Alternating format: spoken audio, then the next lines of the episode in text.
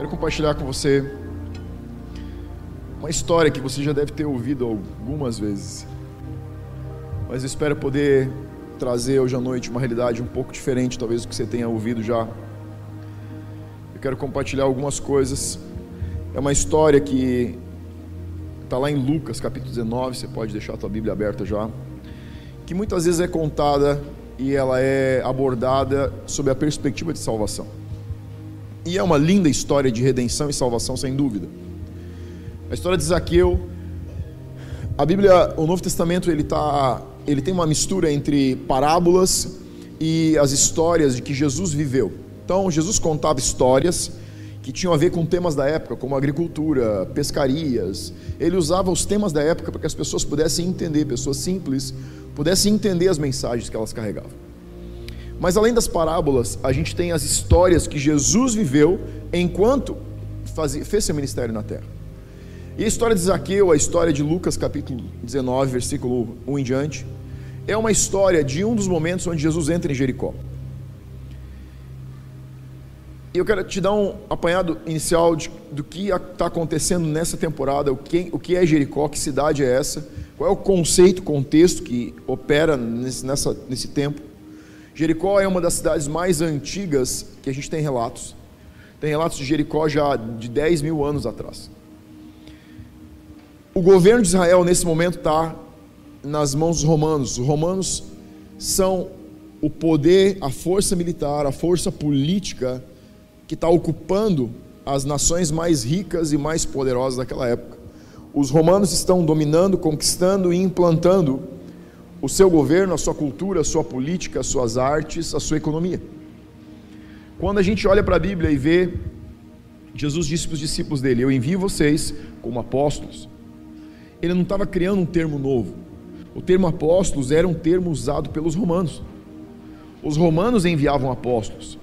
Então, quando Jesus usa a palavra apóstolos com os discípulos, ele está querendo fazer eles entenderem um conceito. Qual era o conceito do apostólico? Conceito apostolado, o conceito apostólico, carregava a ideia de enviar alguns homens, um, um número de pessoas, alguns soldados para uma região conquistada e essa equipe iria definir ou redefinir a cultura, a arquitetura, a música, cores, gosto, economia, é, política, tudo seria regulado a partir dessas pessoas. Então o que Roma fazia era, quando conquistava uma província nova, depois de conquistar uma nação, eles enviavam soldados, alguns aposentados, alguns de serviço, capitães, enviavam moradores para aquele lugar, para que eles começassem a redefinir cultura, economia, arte, estrutura, construção, arquitetura, tudo. Por quê? Porque a ideia principal era de que quando um cidadão romano saísse de Roma, e fosse para uma dessas províncias, ele se sentisse em casa. A ideia era transformar todas as províncias, todos os países, todas as nações conquistadas em pedaços de Roma, extensões de Roma. Então, se você fosse um cidadão romano e você saísse de Roma nessa temporada e fosse para Jericó, você estaria entrando na cidade mais caracterizada como território, território romano da época. Por quê? Porque Jericó era a cidade onde o rei Herodes é, e seu filho Arquelau mais trabalharam intensamente, porque era a província, era o lugar onde eles iam passar suas férias de inverno. Então, eles definiram arquitetura, ruas, tudo de acordo com o padrão romano. Bom, o que, que envolvia essa definição? O governo romano estabelecia esse governo sobre as províncias também, porque queria coletar impostos. Então, a cidade de Jericó tinha o mesmo processo que cada província tinha, que era um governo extraindo recursos naturais, riquezas naturais, extraindo moeda corrente, extraindo ouro, extraindo riqueza, extraindo alimentos e enviando isso para as outras províncias romanas. Esse serviço de cobrança de impostos envolvia impostos sobre negócios e sobre pessoas o, negócio, o imposto sobre pessoas envolvia impostos que eram pagos, tipo o nosso imposto de renda, e envolviam também o pagamento de pedágios. O mundo, o mundo o maior número de estradas que foi construído no mundo todo foi durante o governo romano. Por quê? Porque Roma trabalhava para construir estradas porque sabia que todo deslocamento precisava de boas estradas. Então, as estradas tinham uma manutenção. O tempo que as estradas melhores existiam, mais pavimentadas estradas foram feitas, foi durante o governo romano, em, to, em Roma e em todas as províncias. Para o deslocamento de soldados, carruagens, animais. Mas essas estradas tinham pedágios. E quem era colocado para governar ou para administrar essas cobranças, normalmente, em quase 100% dos casos, eram cidadão, cidadãos locais do povo. Então o que acontece? Estou te contando isso para você entender quem é Zaqueu. Quando você olha para o título de Lucas capítulo 19, dá uma olhada lá. Diz o que? Zaqueu, o publicano. O que significava esse, esse, título? Zaqueu, o publicano. A história é sobre um homem, mas falando já de, do que esse homem fazia. Publicanos eram todas essas pessoas engajadas e envolvidas no processo de cobrança de impostos, que não eram cobrados de uma maneira muito íntegra. Eram, além da cobrança, existia, existia a parte da extorsão. Então, Zaqueu não é só um publicano, ele é o líder dos publicanos. Agora, como que você se tornava um publicano ou líder dos publicanos?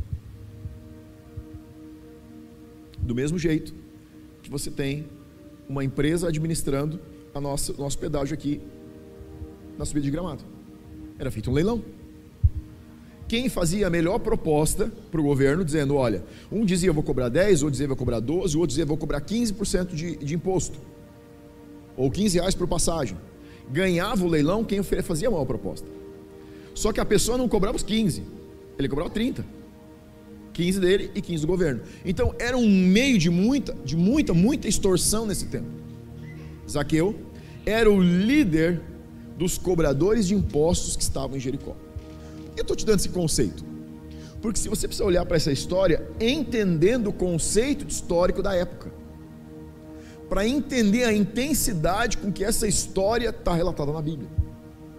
Quando a gente não leva a história para o seu tempo, na sua aplicação, você dilui as verdades que nós vamos conhecer. Olhar para a história de Zaqueu a partir da nossa perspectiva hoje, faz de Zaqueu uma pessoa comum. Olhar para Zaqueu dentro do contexto histórico da época, faz de Zaqueu uma pessoa totalmente diferente de cada um dos integrantes daquela cidade. E é isso que a gente quer ver hoje. Então, no versículo 1 do capítulo 19, diz assim: Zaqueu o publicano entrando em Jericó, atravessava Jesus a cidade. Então a ideia que se tem aqui é que Jesus está entrando pela rua principal de Jericó e começa a atravessar a cidade de Jericó. Eis que um homem chamado Zaqueu, o maioral dos publicanos e rico, para aqui. A Bíblia está te dando duas informações, quais são elas? Zaqueu era o maior de todos os publicanos, ou seja, ele era o líder que administrava todo o sistema de cobrança corrupto, de extorsão da época. Quem é Zaqueu? Zaqueu é um judeu. O povo de Jericó é judeu. Ou seja, você tem um homem, um patrício cobrando, fazendo cobranças exorbitantes sobre a sua própria nação. E aí a Bíblia diz o seguinte: ele era rico.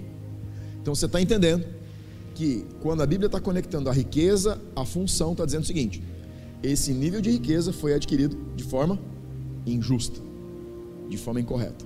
Vamos lá procurava ver quem era Jesus, mas não podia, por causa da multidão e por ser ele de pequena estatura. Então, nós temos duas informações de novo. Primeira delas, três informações. Primeira é: Zaqueu procurava. Se você vai ler no original, procurava não era assim. Ele não acordou naquela manhã e disse: Eu quero ver quem é Jesus. Procurava, dentro desse, a palavra grega original para procurava ali está falando de alguém que investigava, que procurava saber, que perguntava, que perguntava, questionava pessoas, que falava com pessoas que tinham estado com Jesus, que tinham visto o que Jesus fazia, que tinham ouvido o que Jesus ministrava. Ou seja, Zaqueu estava à procura, ele estava investigando, ele queria mais informações. Zaqueu está indo por curiosidade, ele está indo por fome espiritual, ele está indo pelo desejo, ele está sentindo que alguma coisa dentro dele está impulsionando ele para saber mais a respeito de Jesus do que apenas a maioria das pessoas, que eram as multidões que cercavam Jesus. Mas além de procurar, a Bíblia está dizendo que ele tentou ver Jesus, mas foi impedido por causa da multidão e por causa da sua estatura. Isso são duas informações diferentes. Por que, que são diferentes? A estatura de Zaqueu, ele era um homem pequeno na época. Pensa comigo, que temporada da história a gente está? O que é um padrão de homem para esse, esse tempo? Forte, grande, padrão militar, cara de excelente força, rápido. O que, você está vendo aqui? Você está vendo que Zaqueu é totalmente o contraponto de um homem que é valorizado como alguém de força, de capacidade naquela época. Zaqueu está numa extremidade diferente do que é o padrão de que se espera para uma referência de força. O tamanho dele era, ele era baixo, ele não era forte, ele era fraco, desengonçado, certamente feio, talvez meio gordinho. Então a gente tem alguém totalmente oposto do que se espera de um homem. Isso era um impedimento quando a multidão pressionava Jesus. Se você vai para dentro da história de todo o Novo Testamento, você vê que as multidões faziam pressão ao redor de Jesus, que os discípulos tinham que quase formar um cordão de isolamento para ele não ser oprimido. No momento onde aquela mulher toca a capa de Jesus, ela, se você vê a história bem como é, você vê que ela tocou, ela estava prostrada e por debaixo de pernas de pessoas, ela toca no manto de Jesus. Diz que na hora ela estivesse na beirada da roupa para ser curada. Que, que você tem ali? Os discípulos dizem: Jesus, como é que você vai se perguntando quem te tocou? Você está sendo apertado tudo que lado. O que está acontecendo? Multidões pressionando. Zaqueu não era o cara que conseguia passar por essa multidão. Mas quando a Bíblia está dizendo que a multidão era um impedimento, não é só por causa do tamanho. A multidão não permitia que Zaqueu se aproximasse de Jesus, porque eles não queriam Zaqueu próximo. Pensa comigo, como que aquela cidade olhava para esse homem? Oh, chegou Zaqueu, o nosso cobrador de, de impostos, e, e, é o cara que faz a maior extorsão, é o cara que regula todo o negócio de extorsão na cidade. Vem aqui, janta com a gente. Não, tipo, sai daqui. Aqui você não manda nada, se manda. Certamente, quando dois viram o Zaqueu chegando, eles se encostaram no outro e ele ficou para trás. O que, que tem? Julgamento existe um nível de pressão, existe um nível de repulsa, existe um nível de negação da individualidade desse, dessa pessoa. A multidão não quer a presença de Zaqueu, mas isso gera uma ação. Olha o que diz o versículo 4, Lucas 19, 4. Então, correndo adiante, subiu a um sicômoro a fim de vê-lo porque por ali havia de passar. O ponto aqui é: os limites estão apenas na sua cabeça. Zaqueu não conseguiu se aproximar de Jesus. E fez o contrário do que a maioria das pessoas faz quando tem uma expectativa a respeito de Jesus, que é se injuriar, que é se ofender com a verdade. Lembra do jovem rico que chegou até Jesus e disse que queria ser discípulo? E Jesus disse para ele: Vai e vende tudo que você tem, vem e me segue. O que, que o jovem fez? Virou as costas e foi embora. Por quê? Porque ele ficou ofendido. Ele se sentiu agredido, ele se sentiu. É, foi um nível de ofensa muito alto para ele. Zaqueu tem algo que aquela multidão não conta, que é uma força interior, uma mente muito forte todo o impedimento que a multidão trouxe, toda, toda a força que eles fizeram para que ele não chegasse perto de Jesus, foi apenas o motivo para ele descobrir a estratégia certa para chegar onde ele queria. Limites são apenas limites quando eles estão dentro da nossa própria cabeça. Você sabe qual é um dos maiores problemas dos cristãos? Limites que nós mesmos impomos a nós. Zaqueu tinha uma cidade contra ele. Zaqueu tinha os seus limites naturais de uma estatura baixa, um homem que não tinha muita força. Mas isso serviu apenas para encontrar a estratégia certa para chegar onde ele queria. E aí você começa a entender por que, que Zaqueu é o líder da coletoria na cidade. Ser o líder da coletoria é um resultado de uma mente forte, de uma cabeça que está pronta sempre para encontrar uma solução para qualquer problema ele não, é um, ele não se tornou o líder dos coletores por acidente. ele se tornou líder naquela cidade por uma consequência daquilo que ele tinha na sua cabeça, no seu coração, que era uma força interior que sempre o impulsionava mais além do pronto que ele estava. O impedimento na multidão, a sua dificuldade física, não foi o limite, foi o motivo porque ele faria algo a mais.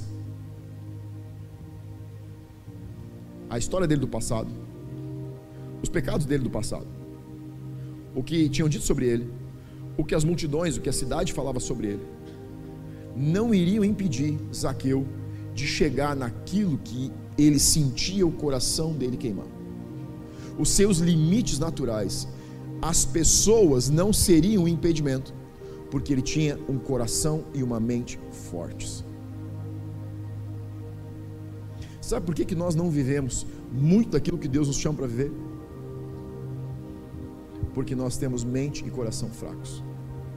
Deus está chamando a gente para ficar com mente e coração fortes. Mente e coração sãos. O provérbio diz: acima de tudo, cuida do teu coração. O que, que o provérbio está dizendo? Está dizendo: preserve as tuas emoções, preserve a tua razão, preserve aquilo que Deus já falou com você, sustente aquilo que Ele está chamando você para viver. Sabe por que, que dezenas, centenas de cristãos e milhares de cristãos não conseguem chegar naquilo que Deus os chamou para viver? Porque quando os problemas da vida, quando a falta de dinheiro, quando doença, quando o julgamento das pessoas, quando palavras de ofensa começam a vir, eles desistem do que Deus disse para escutar o que a situação ou as pessoas estão dizendo. Escuta o que eu vou te dizer. Você não vai alcançar o que Deus disse sobre você, a menos que você pare de ouvir pessoas. Enquanto você ouve o que as pessoas dizem, você vai viver o que elas querem que você viva. Quando você começar a ouvir o que Deus diz sobre você, você vai viver aquilo que Deus tem para você. Enquanto você ouvir o teu passado,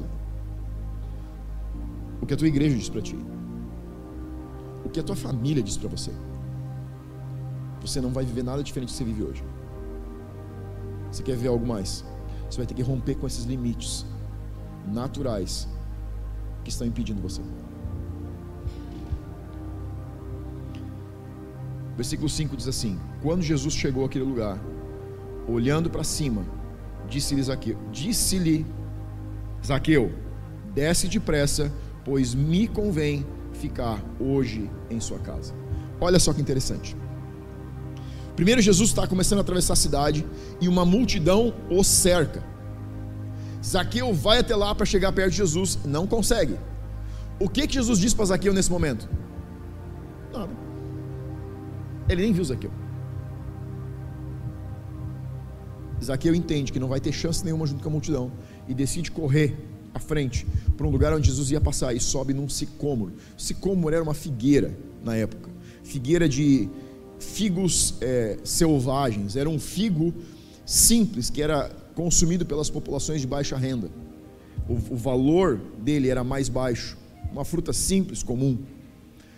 Zaqueu subi, saiu correndo e subiu em cima de uma figueira. Está aí a figueira, está aí o sicômoro. Era uma árvore baixa com muitos galhos. Então, Zaqueu, no primeiro momento, vai e faz o que toda a multidão está fazendo, que é chegar perto de Jesus. Como ele não tem chance, ele não consegue se aproximar, ele decide fazer o que ninguém está fazendo. E ele sai correndo e sobe em um, uma figueira, esperando que Jesus vai passar naquele caminho. E ele diz: Hoje eu vou ver Jesus de qualquer jeito. Olha que interessante. Perguntei no primeiro culto, vou perguntar para vocês também. Dá um tchauzinho para mim. Quem de vocês subiu em uma árvore nos últimos três anos apenas pelo divertimento? Um, duas, três, quatro, cinco pessoas. No meio de 70. Por que, que nós não subimos em árvores? Por divertimento. Porque você é coisa de criança. Se você levar um velho para um parque, onde tem árvores, ele vai tomar chimarrão na sombra. Se você levar crianças para um parque, pessoas que têm espírito ativo, eles vão subir árvores, sim ou não? Sim, porque é o prazer da aventura, o prazer de fazer algo diferente, o ímpeto de fazer mudar as coisas. Zaqueu não é um velho, apesar de ser um homem maduro. Mas agora você pensa o seguinte: se ele foi julgado naquela época por quem ele era, no meio da multidão, como que você acha que eles olharam para ele em cima da árvore? Lembra que ele não usa calças. A roupa dele dá mais para um vestido que para uma calça. Então não foi algo tão simples ficar pendurado em cima do galho. Eu imagino que a multidão chegou e viu quando Zaqueu estava em cima da árvore. E agora os comentários são mais depreciativos. Eles não estão elogiando Zaqueu. Eles estão dando risada dele. Eles estão se cutucando assim. Ei, olha quem está em cima. Dá uma olhada quem está em cima da árvore. Agora, você acha que Zaqueu já não contava com isso? Fala para mim. Ele contava. Mas por que que sabendo que isso ia acontecer, mesmo assim ele decidiu subir naquela árvore e se expor a esse nível? Sabe por quê? Porque Zaqueu não deixava que as pessoas regulassem a vida dele. Zaqueu era um homem que deixava o seu coração guiar suas decisões. Ele não deixava que o julgamento das pessoas, ele não deixava que o que as pessoas diziam, ele não deixava que o que as pessoas pensavam modulasse o que ele iria fazer.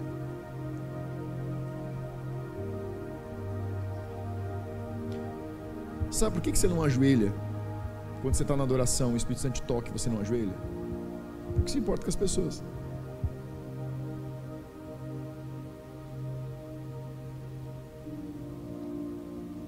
Zaqueu sabia que o resto de dignidade que ele, que ele tinha apenas servia se ele pudesse dar isso para Jesus. Toda a dignidade que você tem, se ela não servir para ofertar para Jesus, ela não serve para nada. Zaqueu sabia que se ele fizesse algo a mais, iria acontecer uma diferença na vida dele. Existia algo dentro dele que dizia o seguinte: você precisa quebrar o padrão. Sabe o que Zaqueu sabia? Que ele tinha sido chamado para fazer a diferença. E você só faz a diferença quando você faz algo que ninguém fez. Você não faz diferença fazendo o que todo mundo faz. Você não toca um ambiente sendo como todo mundo é. Você não consegue mudar uma realidade sendo o que todo mundo é fazendo o que a multidão faz, fazendo o que as pessoas querem. Você não consegue tocar um ambiente, gerar transformação em um lugar. Você não consegue ser um apóstolo no meio da tua família, no meio da tua cidade, no meio do teu negócio, a menos que você seja extravagante e você dê passos que ninguém está dando. Até aquela árvore, todo mundo era igual. A partir daquela árvore, existia uma pessoa diferente. Até aquele momento, todo mundo fazia o que todo mundo fazia. Só tem um detalhe: toda aquela multidão viu Jesus, mas Jesus só viu Zaqueu.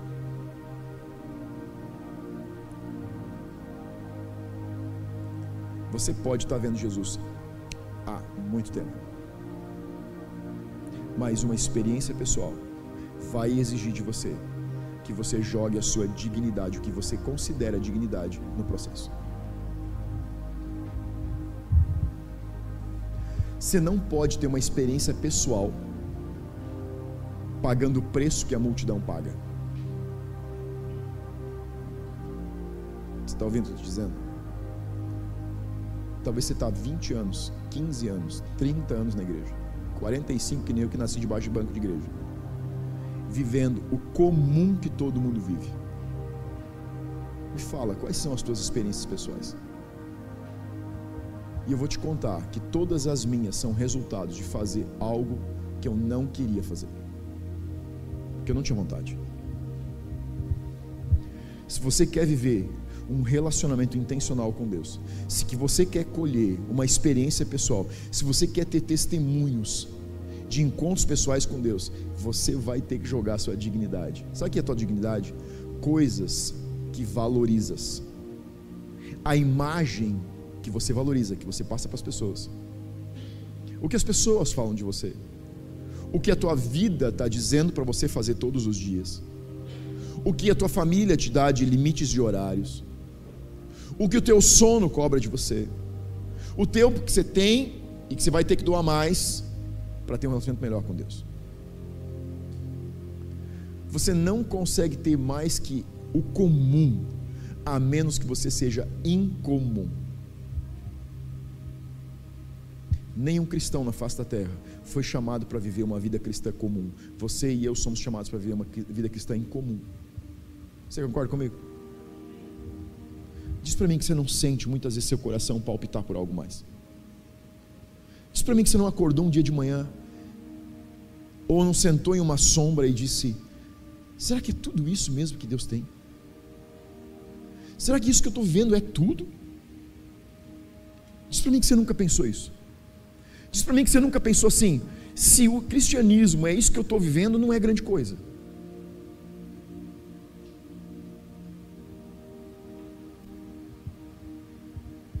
Quantas vezes você pegou a Bíblia, olhou para ela e disse: tem que ter alguma coisa a mais?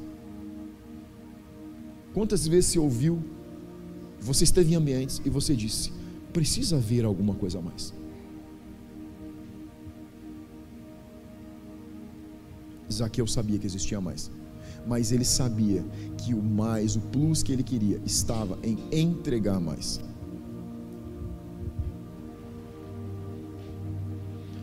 Olha só, você tem grandes expectativas de Deus para 2021? Tem ou não tem? Levanta um, quero ver quem tem. Você tem grandes expectativas em Deus? Então deixa eu te dizer um negócio. Segura na cadeira aí. Tá firme aí? Vai balançar, tá? A gente vai cair máscara de oxigênio, você respira um pouco e vamos de novo. Escuta o que eu vou te dizer. O teu problema não é a tua expectativa. O teu problema é a tua entrega. Faz um negócio comigo. Reduz a tua expectativa para o teu nível de entrega e me diz quanto que você espera de Deus. Porque não é a tua expectativa que faz você conhecer Deus melhor. Não é a expectativa, não é a palavra profética, não é o sonho que você tem, não é o que falaram sobre Deus para você que constrói uma realidade em você, é a tua entrega. O nosso problema não é a expectativa.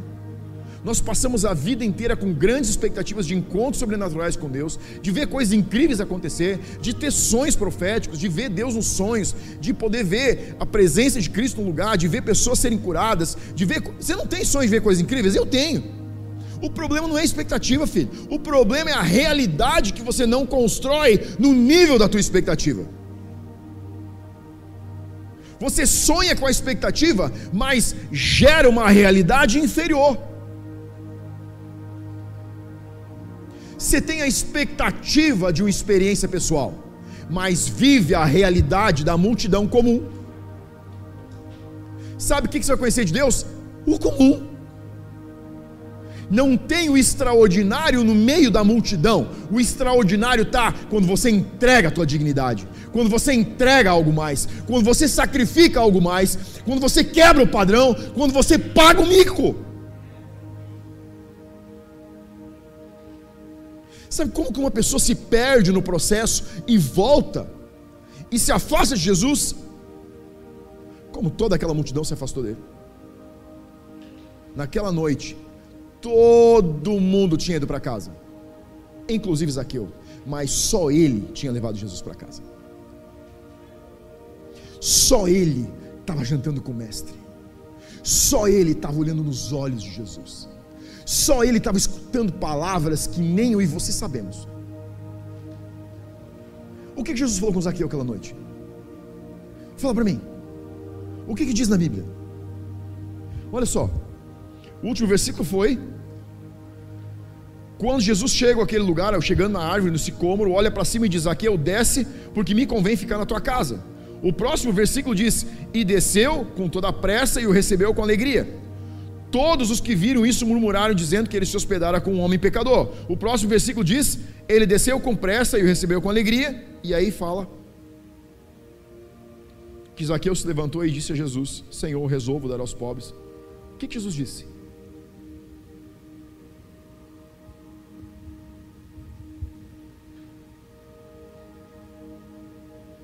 A gente não sabe. Sabe por quê?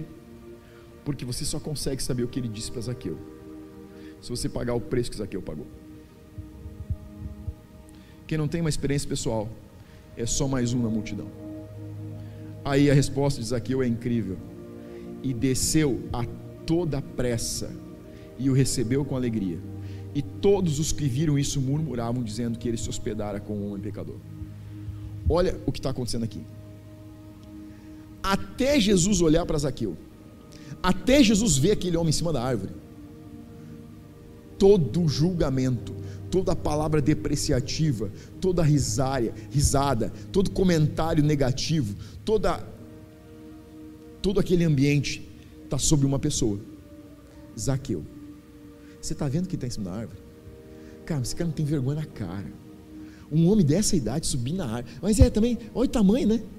Não vale, não, se fosse pelo tamanho, não vale nada. A preço de quilo não presta. Já, já ouviu esses comentários? Instantaneamente, eles param de falar de Zaqueu e começam a falar de Jesus. Sabe por quê? Porque quando Jesus abre a boca, o ambiente se transforma totalmente. Eu e vocês somos chamados para transformar realidades. Jesus disse: Eu envio vocês como apóstolos. Apóstolos têm o poder de transformar o ambiente. E, e vou dizer mais: tem alguém aqui que você chega em lugares e você sente que simplesmente você vira o centro das atenções de forma negativa. E você está incomodado com essa realidade. Por que você não fica feliz com isso? Tem pouca coisa tão boa como chegar num lugar e todo mundo falar mal de você. Não porque você fez coisas erradas, mas porque você carrega um poder de transformação dentro de você, que é impossível você não ser o comentário daquele momento. É impossível as pessoas não falarem de você. É impossível você não ver gente cochichando. Sabe por quê? Porque esse é o chamado de todo cristão. Se você entra em um lugar e o ambiente não é transformado, é porque você não sabe quem você é ainda. É porque você não sabe a identidade que você carrega.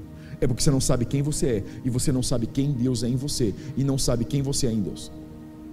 Você precisa entender e descobrir a realidade que habita dentro de você. O reino de Deus não vem em pedaços, ele vem inteiro. Quando cada um de nós entra em um ambiente que o reino de Deus inteirinho entrou naquele lugar. E se o reino de Deus inteiro entrar, a realidade tem que ser mudada imediatamente. Você junta dois, três cristãos em um lugar, o ambiente tem que ficar diferente. Os, as conversas têm que mudar. O, o centro da atenção tem que mudar. E os comentários têm que mudar. Porque você e eu somos chamados para gerar esse nível de transformação.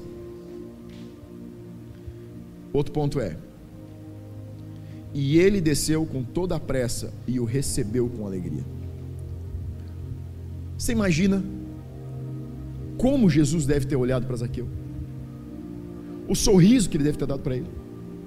Porque ele disse que se alegrou e desceu rápido. O que você precisa aprender com isso? Algo que muitas vezes nós não queremos praticar.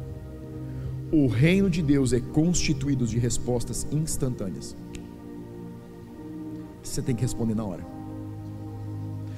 Toda resposta que você demora para dar, perdeu o kairó sobrenatural.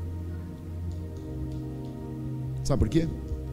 Porque se você não responde imediatamente, a tua razão vai negligenciar, vai diminuir a intensidade da tua resposta. O reino de Deus é constituído de respostas imediatas. Ou você responde na hora, ou simplesmente não tem mais sentido nenhum responder. Como que eu sei isso? Me explica isso, pastor. É simples. Lembra do tanque que o anjo vinha mexer na água e se tivesse pessoas doentes ao redor, quem é que era curado? O primeiro a cair na água. Quem caía mais rápido. E não tinha desculpa. Existe um princípio naquele tanque, que é o princípio da resposta rápida e imediata, que é corre e sobe. Subiu, desce. Sempre que você demora para responder um impulso do Espírito Santo, você eliminou a realidade sobrenatural. Isso não vale mais. Deixa eu te mostrar de outra maneira. Você já estava andando de carro, caminhando, dirigindo, ou andando no teu trabalho, ou sentado na tua mesa, e um versículo vem na tua cabeça, e junto com o versículo vem, você diz assim, nossa, eu nunca tinha pensado isso. Já te aconteceu isso? E aí você pensa assim, nossa, agora estou muito ocupado, não tem como pensar, como pegar a Bíblia, dar uma olhada. No final do dia eu vou fazer isso.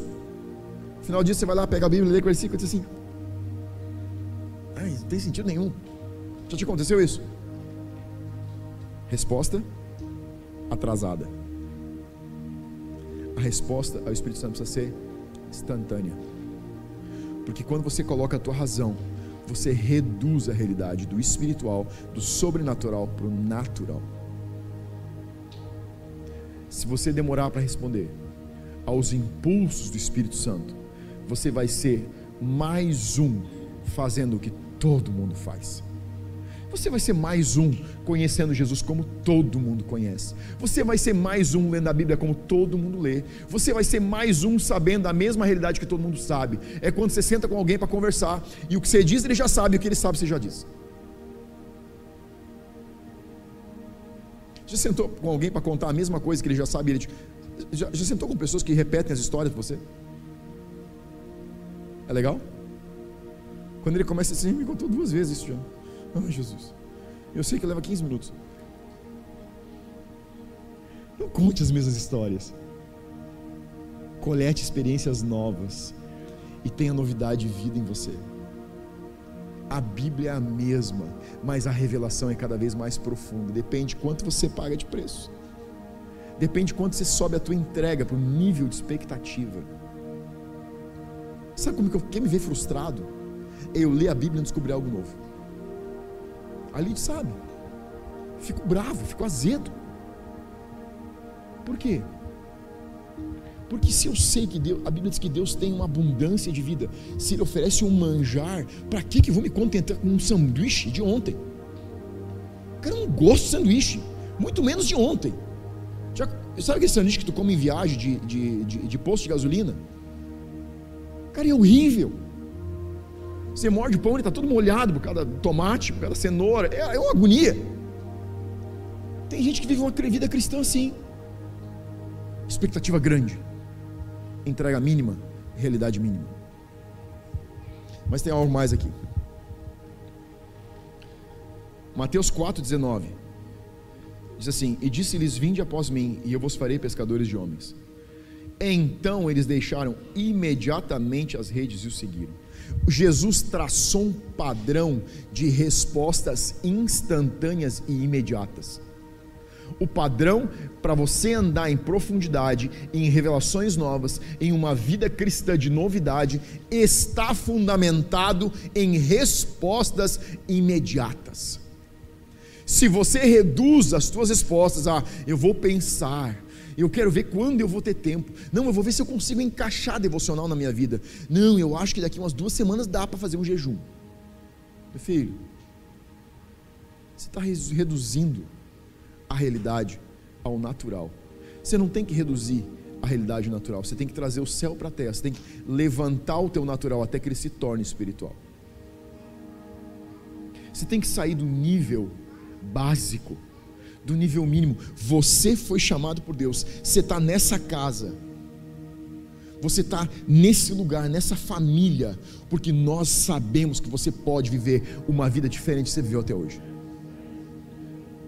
Você não foi chamado para viver o que você viveu ontem. Se Deus quisesse você vivendo a mesma coisa de ontem, Ele tinha deixado você onde você estava.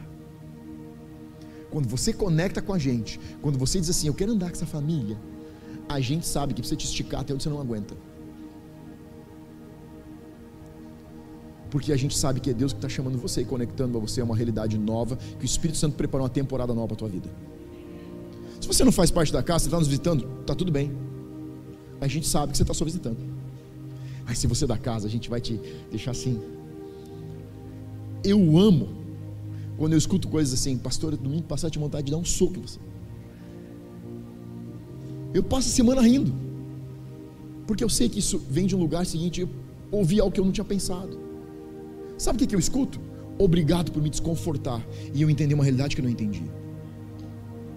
Eu tive pessoas que foram embora, ficaram um mês sem voltar, e quando voltam, dizem assim: eu vou ficar aqui.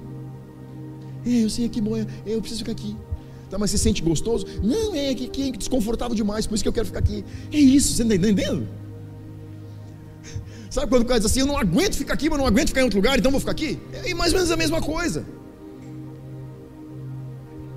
O Lucas tinha uns dois para três aninhos. A gente tinha saído com os meus pais para para almoçar. Ele nunca tinha tomado refrigerante. Meu pai disse assim: Posso dar um pouco de refrigerante para ele? Coisa de vô, né? Cara, eu nunca tinha tomado refrigerante. Eu disse: Não, pode. Aí ele botou o refrigerante no copo, deu pro Lucas. Tava, tava eu, o Lucas e o vô. Ele provou. Né? Daí eu, eu falei para ele: Ó, esse é refrigerante. Ele olhou pro vô e disse assim: É ruim. Que a gente dizia que era ruim, não podia tomar. Aí o vô disse: Não, toma, é bom, não sei o quê. Aí ele tomou um gole, botou na mesa, fez uma careta, olhou pro vô e disse assim: Ruim bom. é mais ou menos a mesma coisa. Meu pai ainda lembra assim: o Lucas falou que era ruim bom. É a mesma coisa. A gente te ama tanto que a gente não quer que você viva a mesma vida cristã comum que você sempre viveu. A gente quer que você viva algo novo, porque a gente vive uma coisa nova aqui. A gente não está falando verdades inexistentes, nós só estamos vivendo as verdades que Deus deixou disponíveis para nós. A gente decidiu subir e descer de árvore todo domingo. A gente sobe na figueira, a gente desce. A gente sobe na figueira, a gente desce. A gente sobe na figueira, a gente desce. A gente pega o pouco de dignidade que a gente tem e a gente joga lá em cima. Mas a gente sabe que você sai daqui com uma experiência, com uma pessoa, e não só em um lugar. Sabe o que a gente sabe? A gente sabe que Deus nos chamou para viver um encontro pessoal todos os domingos, todos os dias, todos os instantes. Olha o que diz Mateus capítulo 8, versículo 21. E outro dos discípulos lhe disse: Senhor, permite ir primeiro sepultar meu pai. Replicou-lhe, porém, Jesus, dizendo: Segue-me e deixa os mortos os sepultar os seus próprios mortos. Jesus não está falando contra a família. Ele não está falando contra abandonar pai e mãe, deixar pessoas que você ama. O contexto aqui é muito mais profundo. O contexto aqui, deixar aqui ele, os mortos, ele fala, no grego original é necros. Necros significa ne, é o conteúdo da palavra necrosado aquela multidão que julgava Zaqueu estava vivendo um relacionamento necrosado. Sabe o que é o conceito de necrosado? Inoperante, comum, está lá, mas não tem mais potencial, não tem mais força, não causa mais impacto, não gera transformação, não faz a diferença, não muda realidades. Você e eu fomos chamados por Deus para viver um relacionamento não necrosado, um relacionamento vivo, verdadeiro, que tem capaz de transformar realidades, que tem capacidade de mudar situações, que tem capacidade de trazer o céu para a terra, que tem capacidade de impactar onde você entra. Você não foi chamado para viver um cristianismo necrosado. Você foi chamado para viver um cristianismo novo você foi chamado para ver novidade de vida. Você foi chamado para ver revelação nova. Você foi chamado para ver lugar secreto e ouvir e ver e sentir Deus de forma individual. Não escuta o que a tua história passada, o que os mortos estão dizendo para você. Olha, pastor, que moço está falando comigo? O teu passado, o que você viveu ontem o teu histórico familiar, o teu histórico de vida, o que contaram para você, o que você leu da Bíblia ontem, filho. Está necrosado. Você tem que viver uma coisa nova hoje. Você tem que pegar uma história que você ouviu mil vezes e extrair algo novo, porque Jesus senta com você e diz assim: senta aqui, vou te dizer uma coisa que ninguém sabe. Mas isso não é para mim, isso é para nós. Isso é para mim, isso é para você. Você precisa olhar para a Bíblia, você tem que comer ela com fome, você tem que comer ela dizendo o seguinte: Deus, onde que eu posso jogar minha dignidade? Eu não tenho tempo para ficar mais meia hora aqui, mas quer saber? Eu vou ficar mais meia hora aqui porque para mim tem mais valor o que você vai falar comigo que o dinheiro que eu posso ganhar. Você está entendendo o que eu estou falando? Você precisa ver algo novo. O que está necrosado precisa ser cortado fora não pode ser deixado em você. Sabe qual é o problema de muita gente? Eles querem carregar os necrosados. o passado necrosado, histórico de vida necrosado, decepção necrosada, relacionamentos que estão necrosados. E eles querem levar aquela história, toda aquela bagagem, todo aquele conteúdo para dentro de algo novo. Sabe o que se faz quando você coloca algo necrosado em contato com algo bom? O bom apodrece, seca. Você não pode fazer isso. O que Jesus estava dizendo para esse discípulo é: você precisa desprender o seu passado. Não era a respeito de não amar a família, não era a respeito de não andar com pessoas que Deus te deu e colocou na tua vida.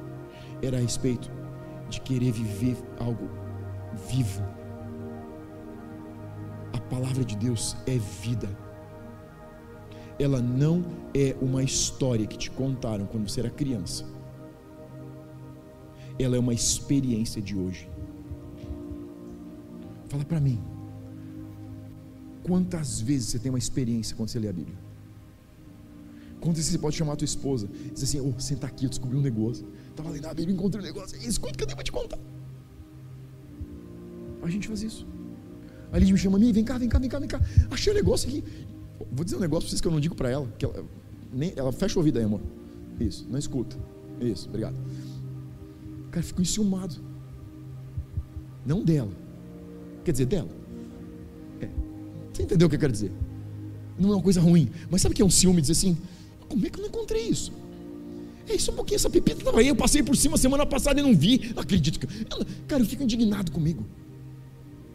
É um ciúme, mas é um ciúme gostoso. Não é egoísta. É simplesmente porque eu sei que dá para viver e coletar pepitas novas, tesouros novos no relacionamento com Deus constante. E não é que eu não quero, eu quero porque eu quero compartilhar o máximo que eu puder. Mas eu quero, você entende?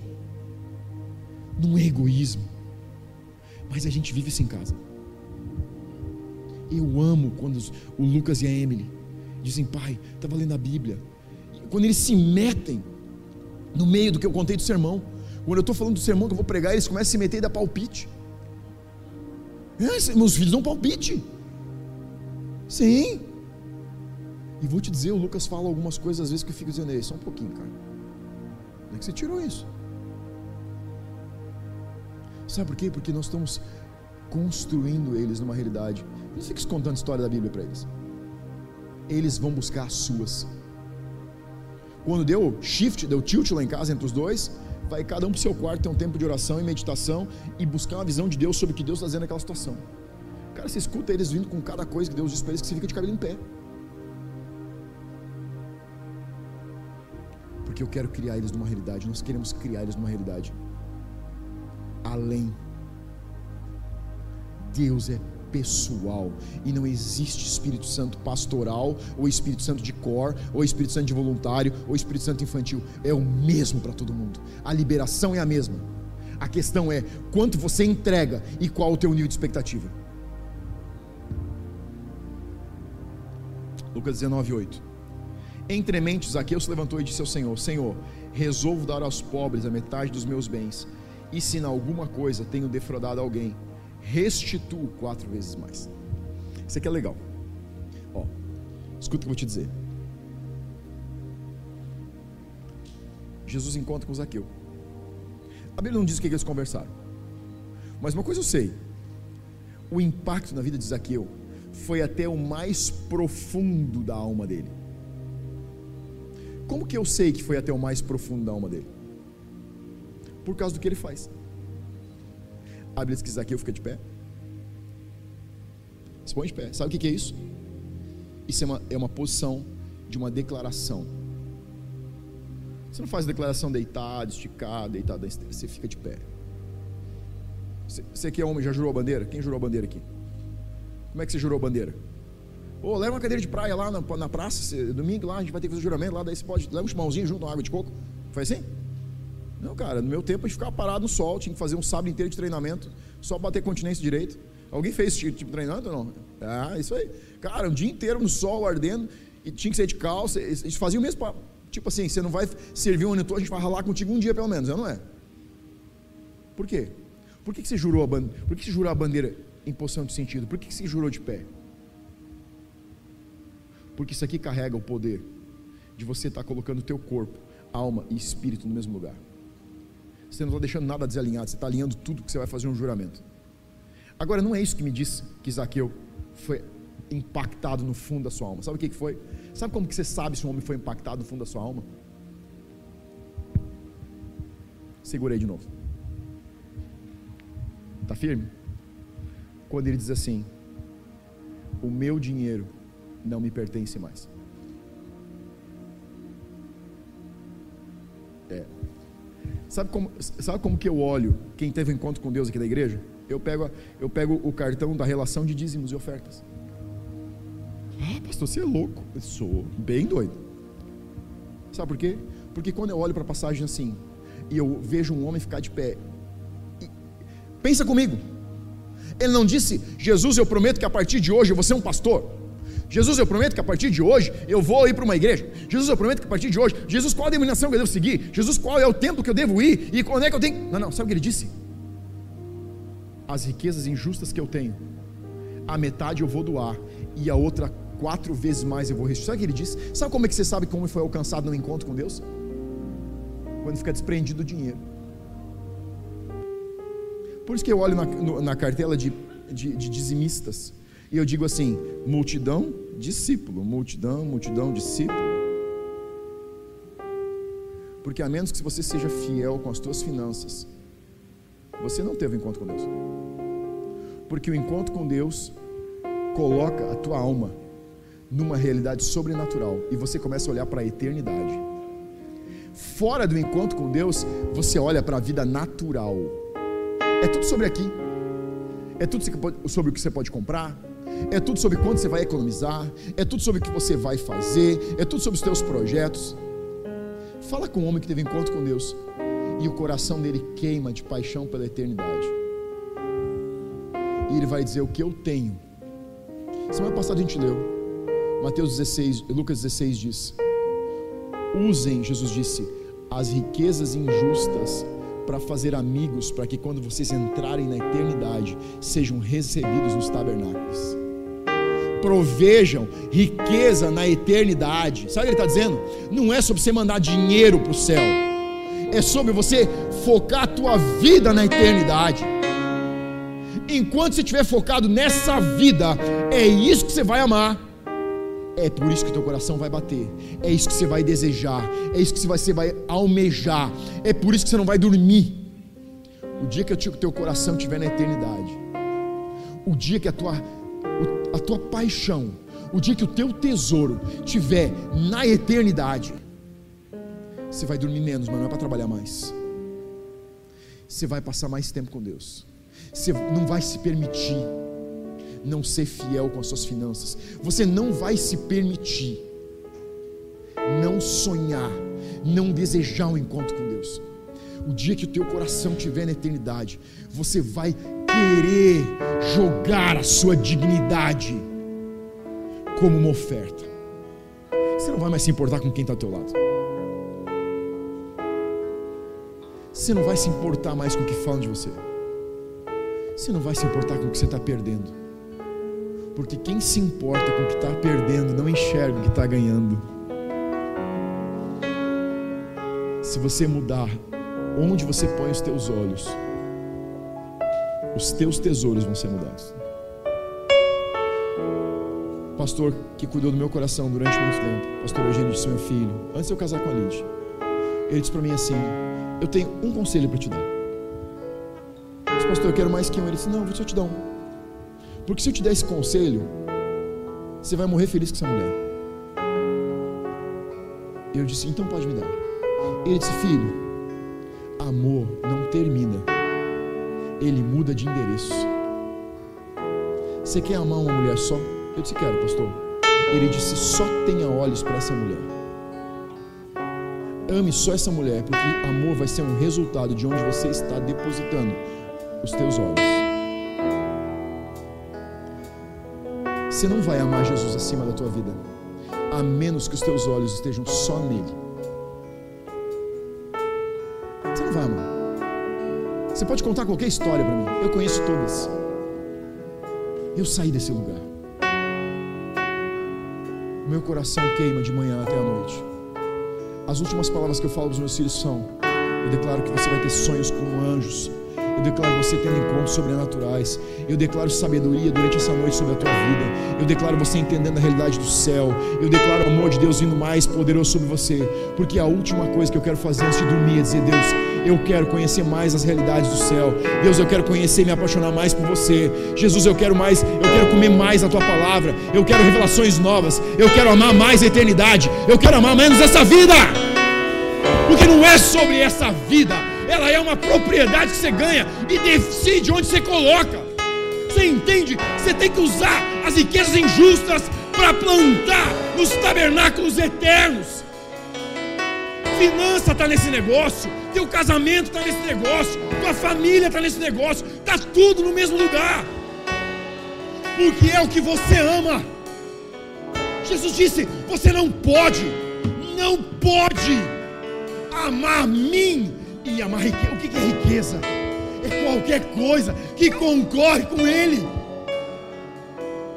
Você não ama Jesus até amar Ele acima de tudo.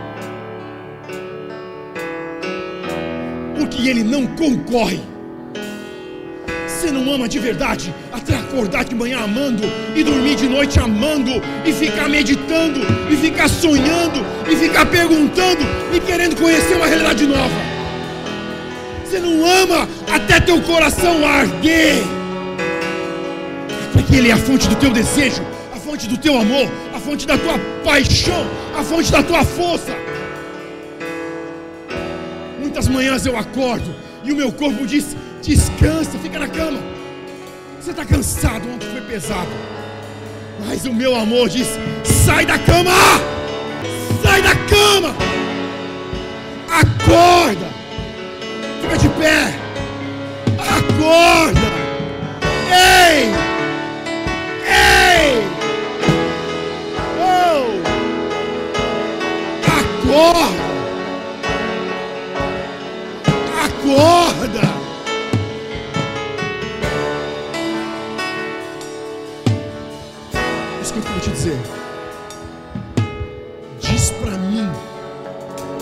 Você já encontrou a felicidade.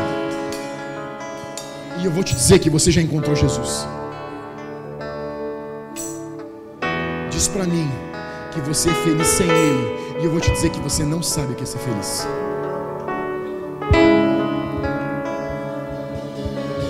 Sabe por que você precisa se convencer de que dinheiro é importante? Porque o teu coração te diz que não é e a tua cabeça diz que é. Sabe por que você diz o futuro é tão importante? Porque você não sabe que a tua vida é para viver a eternidade e não é a futura aqui na terra. Você foi chamado